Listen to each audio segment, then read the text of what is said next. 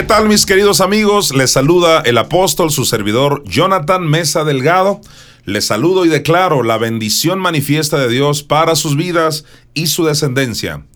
Hoy les estaré compartiendo la tercera parte de este tema grandioso, poderoso, que es el tema de la posición en Cristo de la mujer. Nos quedamos en la parte donde estaba yo demostrando que la mujer sí puede profetizar, enseñar y predicar, pero ahora específicamente me voy a referir a aquel pasaje de Pablo donde dijo que las mujeres callen en las congregaciones. Así que vamos a irnos a Primera a los Corintios, capítulo 14, del 34 al 35. Pablo dijo, Vuestras mujeres callen en las congregaciones, porque no les es permitido hablar, sino que estén sujetas, como también la ley lo dice. Y si quieren aprender algo, pregunten en casa a sus maridos, porque es indecoroso que una mujer hable en la congregación. Como ustedes comprenderán, querido auditorio, cualquier lector fugaz pudiera extraviarse y decir, bueno, entonces Pablo nos está diciendo que la mujer no debe, sencillamente no debe hablar cuando se congrega, no debe participar, y debe estar sujeta a su marido y como decimos en México, pues que se calle la boca. De hecho, de ahí se han agarrado todos aquellos líderes y denominaciones enteras donde no permiten que la mujer ejerza ese ministerio tan importante de la predicación. En primer lugar, yo ya te demostré que la mujer sí puede profetizar, porque así lo dice Hechos 21, del 8 al 9, que el propio Felipe tenía cuatro hijas doncellas que profetizaban, eran mujeres. Y también en 1 Corintios 14, 31, Pablo dijo que podéis profetizar todos, refiriéndose a toda la iglesia. Quiere decir que la mujer sí puede profetizar. Entonces, ¿a qué se refiere Pablo aquí en 1 Corintios 14, del 34 al 35? Lo analizaremos parte por parte. Pablo dice, vuestras mujeres callen en las congregaciones. ¿Por qué dijo que se callen? Bueno, porque era un caso específico ahí en Corinto, donde las mujeres estaban hablando muy fuerte, interrumpiendo alguna enseñanza que alguien estaba dando en la sinagoga.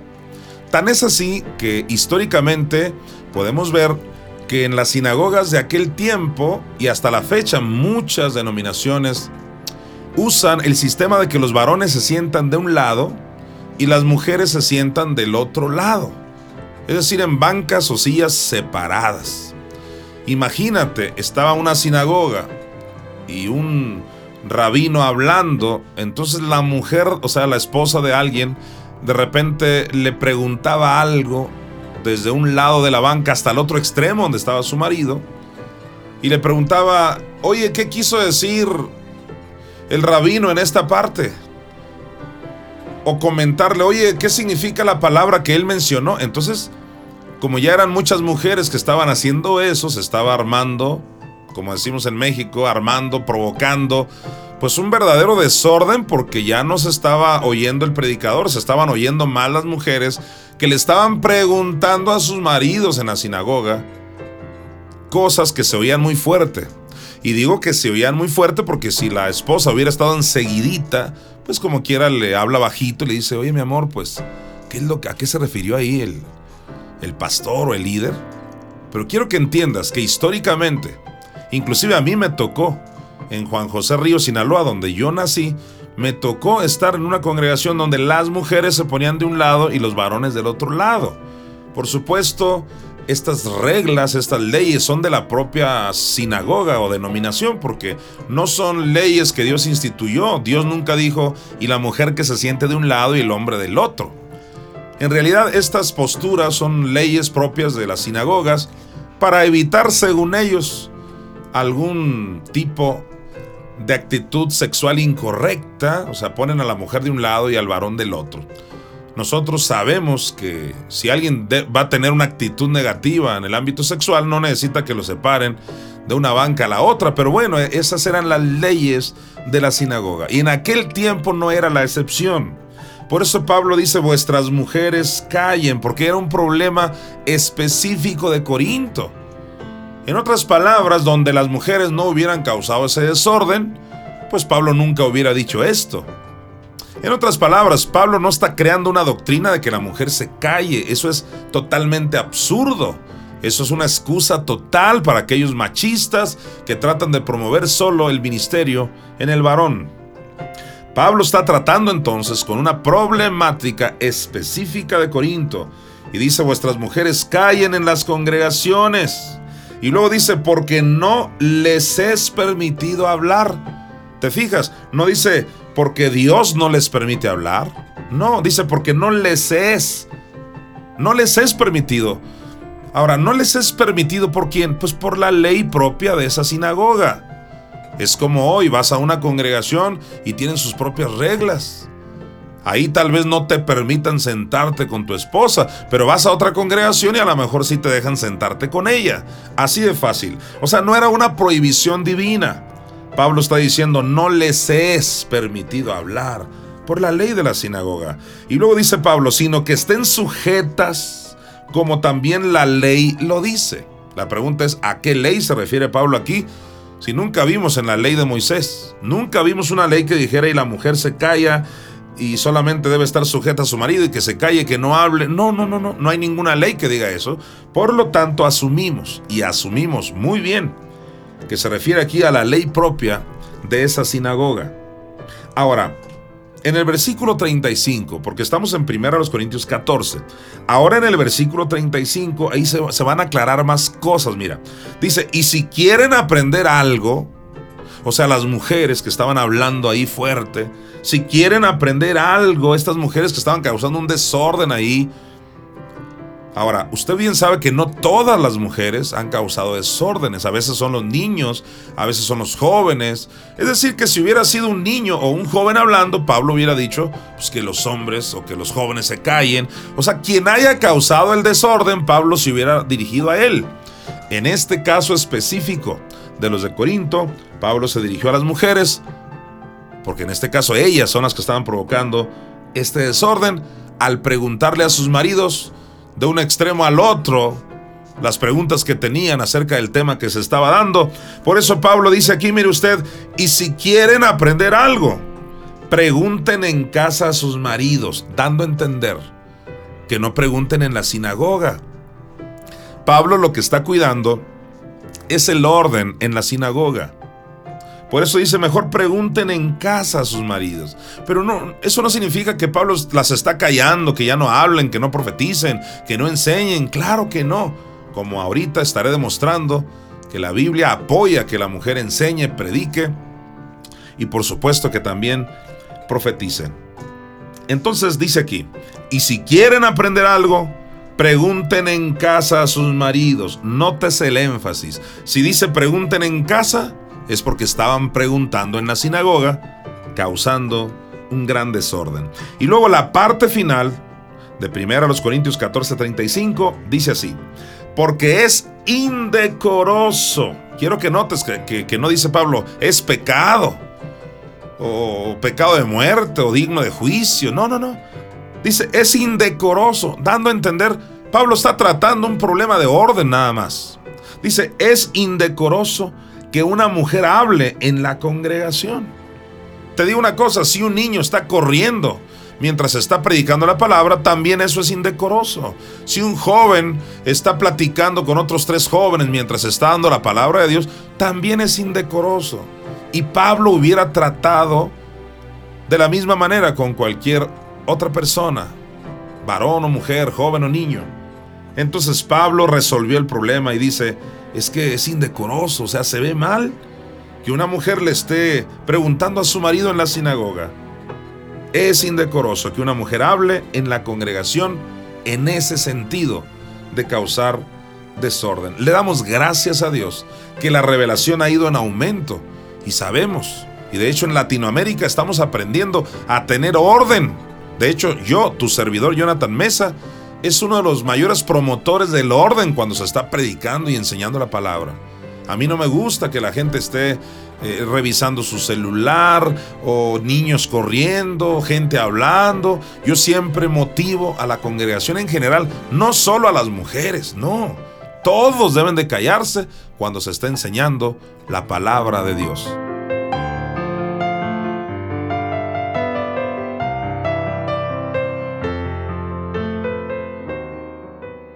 Finalmente, en este punto de que la mujer sí puede profetizar, enseñar y predicar, te citaré primera a los Corintios, capítulo 11, versículo 5. Pablo dijo, pero toda mujer que ora o profetiza con la cabeza descubierta, afrenta su cabeza, porque lo mismo es que si se hubiese rapado. Como ya te dije en sesiones anteriores de este tema, el asunto del velo en la mujer lo trataré en otro audio. Pero por ahora te puedo decir que era un asunto cultural, era una costumbre. El velo era una costumbre típica precisamente de los griegos ahí en Corinto. Es como decir el anillo aquí en México. Quien trae un anillo o cierto tipo de anillo, la gente dice, ah, está casado o está casada porque ven el anillo. Bueno, pues con los griegos era si traía velo, era señal de que tenía tenía su marido. Entonces Pablo, refiriéndose a eso, dice, toda mujer que ora o profetiza con la cabeza descubierta, pues afrenta su cabeza, o sea, refiriéndose a su marido. Pero luego hablaremos de esas cuestiones ya culturales de los griegos, de los judíos. Esto no es una doctrina para ponerle velo a las mujeres en las congregaciones, por supuestísimo que no. Yo soy un gran defensor de la libertad de la mujer y lo estaré explicando en otros audios. Por ahora, debo enfocarme en la primera parte que dice, pero toda mujer que ora o profetiza. En otras palabras, Pablo está dando por hecho que la mujer ora y que la mujer profetiza.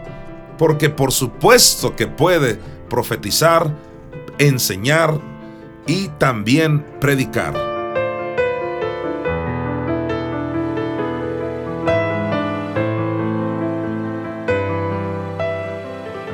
Ahora, como parte de este gran tema, debo decirte, por así decirlo, en un subtema, de que hay casos de feminismo como de machismo. En otras palabras, así como hay machismo, que lamentablemente predomina, pues también hay casos de, feminismo, donde es ahora la mujer la que se enseñorea del marido, toma el control de todo, y ese tampoco es el plan de Dios. Déjeme darle un ejemplo en 1 Timoteo capítulo 2, de los versículos 11 al 12, que por cierto este es otro de los pasajes clásicos de los cuales se agarran los que quieren mantener a la mujer lejos del plan perfecto de Dios. Dice así, 1 Timoteo 2 del 11 al 12, que la mujer dice, aprenda en silencio con toda sujeción. Muchas veces nada más leen el pasaje, cierran, cierran la Biblia y, y empiezan a aplicarlo de una manera arbitraria. Pero Pablo, si tú sigues leyendo el pasaje, Pablo no, no se está refiriendo a que calles a todas las mujeres. Para empezar ahí la palabra silencio no significa que se calle. En, el griego significa que esté tranquila, eh, apacible, con calma. ¿Por qué? Dice la mujer, aprenda con calma, con toda sujeción. Ahora, ¿por qué lo dijo? Sigamos leyendo. Versículo 12. Dice, porque no permito a la mujer enseñar. Y ahí cierran la Biblia muchos. Y dicen, ya ves, Pablo no le permite a la mujer que enseñe. Mira, para empezar, Pablo dijo, no permito. O sea, él como apóstol. No era un mandato divino. Acuérdate que Pablo dijo en algunas ocasiones, digo yo, no el Señor dando a entender que hay cosas que él a criterio propio las estableció. Ahora, no estamos diciendo que Pablo de parte del diablo puso reglas que no venían de Dios, pero sí podemos decir que hay cosas que Dios directamente no se las dijo. Son contadas, pero sí hay. En otras palabras, hay casos donde a criterio del líder se ponen ciertas reglas en una congregación y eso sucede hasta el día de hoy. Sin embargo, déjeme demostrarle en este mismo pasaje que Pablo no, no se estaba refiriendo a que la mujer ya no enseñe la palabra en general. Leamos bien el versículo. Mire, dice, porque no permito a la mujer enseñar ni ejercer dominio sobre el hombre. ¿Te das cuenta? Era un problema de feminismo. No es que Pablo está diciendo que la mujer no enseña en la iglesia. No dice que no enseña en la iglesia. Como dijo el gran maestro de fe, Kenneth Hagen, a veces aprendemos más de lo que no dice que de lo que dice. Porque aquí no dice, no permito a la mujer enseñar en la iglesia, no dice así. Dice, no permito a la mujer enseñar ni ejercer dominio sobre el hombre. En otras palabras, que así como no permite que el varón se enseñoree de la mujer, ahora está diciendo que no permite que la mujer se enseñoree ni ejerza dominio sobre el hombre. Eso quiere decir que Pablo está en contra del machismo, pero también del feminismo. Y dice, no le permito eso a la mujer, sino estar en silencio. Y ahí otra vez la palabra silencio significa en el griego sosegadamente, en quietud. O sea que no esté dando evidencia de ser una mujer controladora. Eso no lo permite ni Pablo ni el Espíritu Santo. Voy a hacer un paréntesis para seguirte enseñando esta serie tan poderosa y te voy a dejar con una canción que tu servidor Jonathan Mesa compuso hace poco tiempo. Se la compuse a la mujer más maravillosa del universo. Ella es mi Madre Espíritu Santo.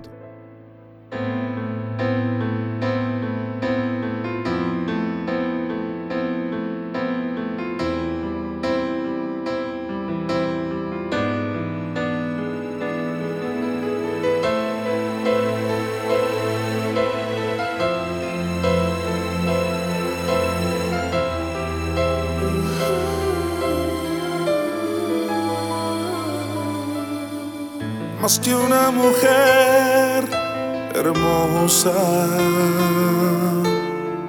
más que una amiga fiel. No existe alguien como tú, inexplicable, incomparable de amor conocerte a ti fue lo mejor. Nunca olvidaré la sensación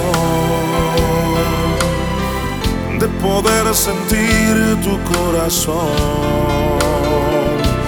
junto a mi corazón. Derribaste todos mis esquemas con tu amor viento y tu fuego me encendió.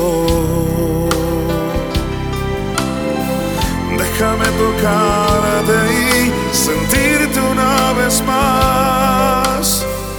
Déjame sentir tu corazón. Déjame cantarte por toda la eternidad.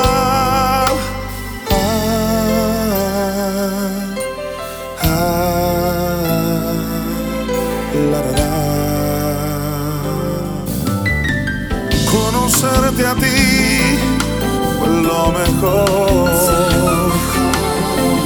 Nunca olvidaré la sensación de poder sentir tu corazón junto a mi corazón de todos mis esquemas con tu amor.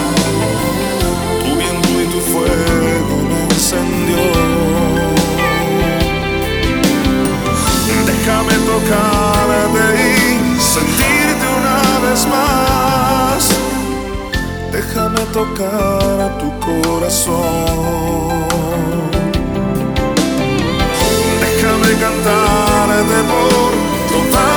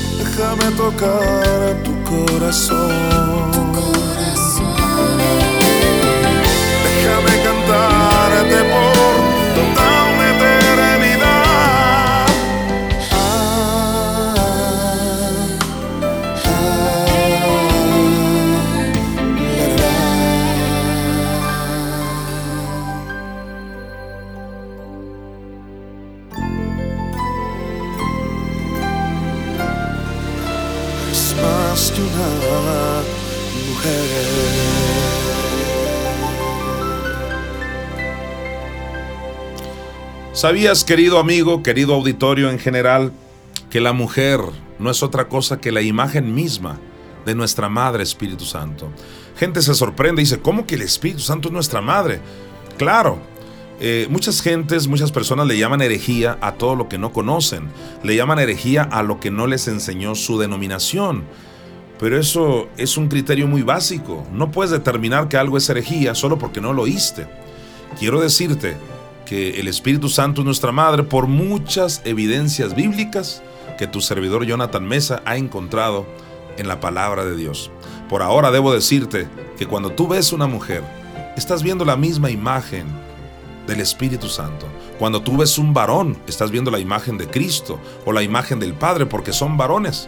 Recuerda en Génesis 1, 27, dice, y creó Dios al hombre, a imagen de Dios lo crió, varón y hembra los crió. ¿De dónde salió la mujer?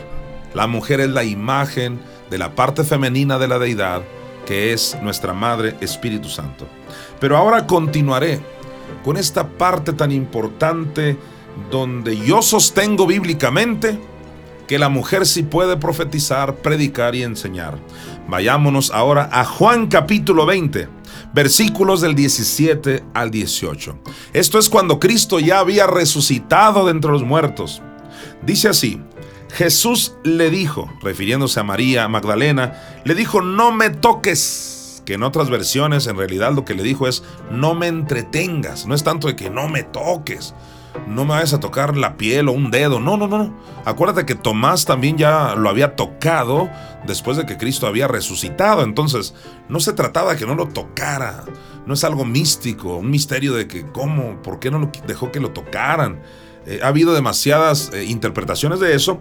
En realidad lo único que significa es no me entretengas, porque Cristo ya iba a subir a presentar su obra completa allá ante el Padre. Y le dice, no me toques, no me entretengas, porque aún no he subido a mi Padre.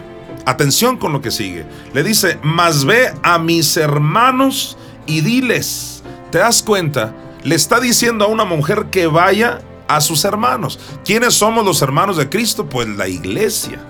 Ve a mis hermanos y diles. ¿Qué significa eso de diles? Que la mujer fue llamada a decirle, a predicarle, a enseñarle también a la iglesia. No solo predicarle al mundo como muchos quieren hacernos creer, no. La mujer también puede enseñar al cuerpo de Cristo, a los varones, por supuestísimo que sí. Mujer, eres libre para ir y llevar el Evangelio no solo a los mundanos, sino a la iglesia también.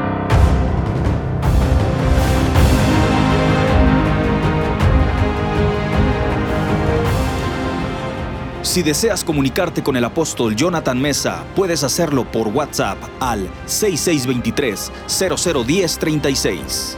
6623 001036.